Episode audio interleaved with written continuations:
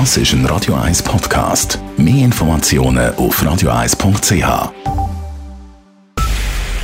Es ist 9 Uhr. Radio 1, der Tag in 3 Minuten.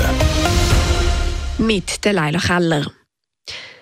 Die Serie von Bombendrohungen an französischen Flughäfen hat heute auch den Euro Airport Basel-Mühlhus erreicht. Der Flughafen auf französischem Boden nahe der Schweizer Grenze wurde heute Nachmittag geräumt.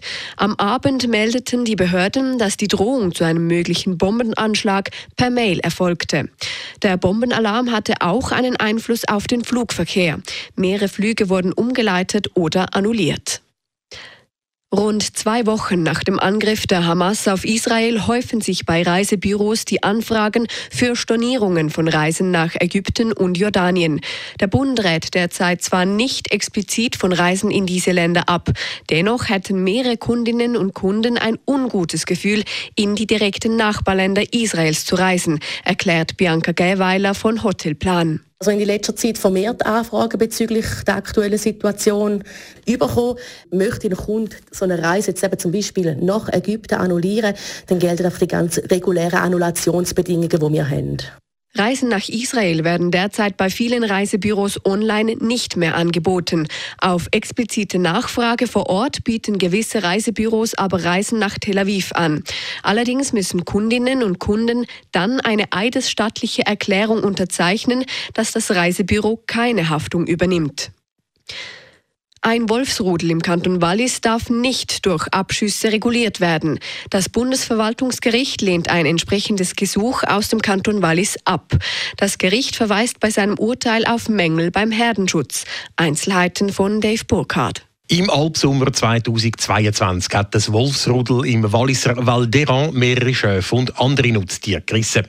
Darum hat der Kanton beim Bundesamt für Umwelt BAFU ein Gesuch für eine Regulierung vom Rudel eingereicht. Das BAFU hat das Gesuch aber abgelehnt. Begründung: Mehrere Schöfe haben sich bei der Attacke durch Wölfe mehr als 100 Meter außerhalb vom sogenannten Nachtweidebereich aufgehalten und sind so von den Herdenschutzhunden auf der Alp zu wenig gut geschützt worden. Entsprechend können die gerissenen Tiere bei der Erhebung der entstandenen Schäden nicht berücksichtigt werden. Das Gericht stützt jetzt den Entscheid vom BAFU und betont, dass bei einer streng geschützten Tierart wie einem Wolf vor einem Abschuss zuerst alle anderen Möglichkeiten müssen ausgeschöpft sein. Dave Burkhardt, Radio 1. Im letzten Jahr sind in der Schweiz weniger Kinder zur Welt gekommen als noch im Vorjahr. Die knapp 82.400 Geburten im Jahr 2022 bedeuten gegenüber 2021 einen Rückgang von 8 Prozent. Das teilt das Bundesamt für Statistik BFS mit. Es betont gleichzeitig aber auch, dass es sich beim Jahr 2021 um einen geburtenstarken Jahrgang handelte. Von den im letzten Jahr geborenen Kindern kamen 6 Prozent zu früh zur Welt. Damit bleibt die Zahl der Frühgeburten in der Schweiz in den letzten 15 Jahren mehr oder weniger konstant. Radio 1 Wetter. In der Nacht ist es meistens bewölkt und häufig nass. Am Freitagmorgen bleibt es dann bei dichten Wolken regnerisch. Temperaturen erreichen den Tag durch um die 13 Grad. Das war der Tag in drei Minuten.